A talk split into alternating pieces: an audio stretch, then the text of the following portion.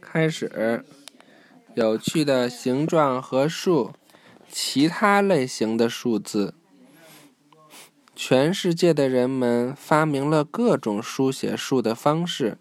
大约五千年前，古巴比伦人在粘土台上用细棍书写，这个棍子能画出像箭头一样的小记号。从一到十的巴比伦数字看上去是这样的：小箭头，嗯，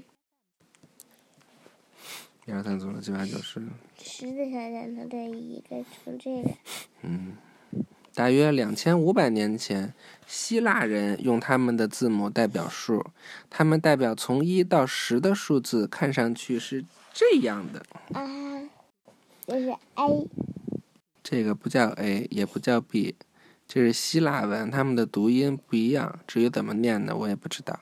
就在英文字母里，反正就是这样。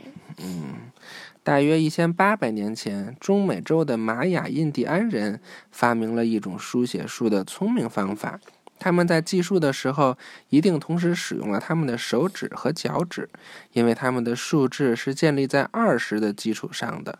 代表从一到十的玛雅数字看上去是这样的，好玩吧？大约两千年前，印度人使用的数字是这样的，看这个跟我们现在的数字有有的就差不多了吧？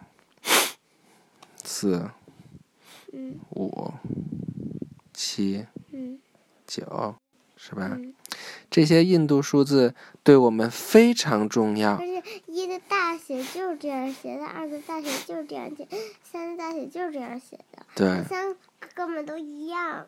对，这些印度数字对我们非常重要。经过了很长时间，在经历了一些变化之后，它们变成我们今天使用的数字。也变成我们现在嗯，预习下一课，罗马数字，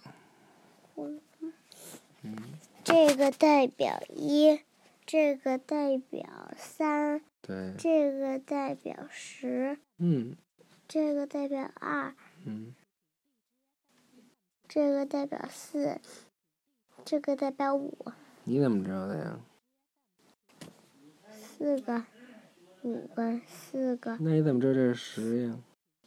一，一二三四五，六七八九十。哦，好嘞，拜拜，晚安。拜拜，晚安。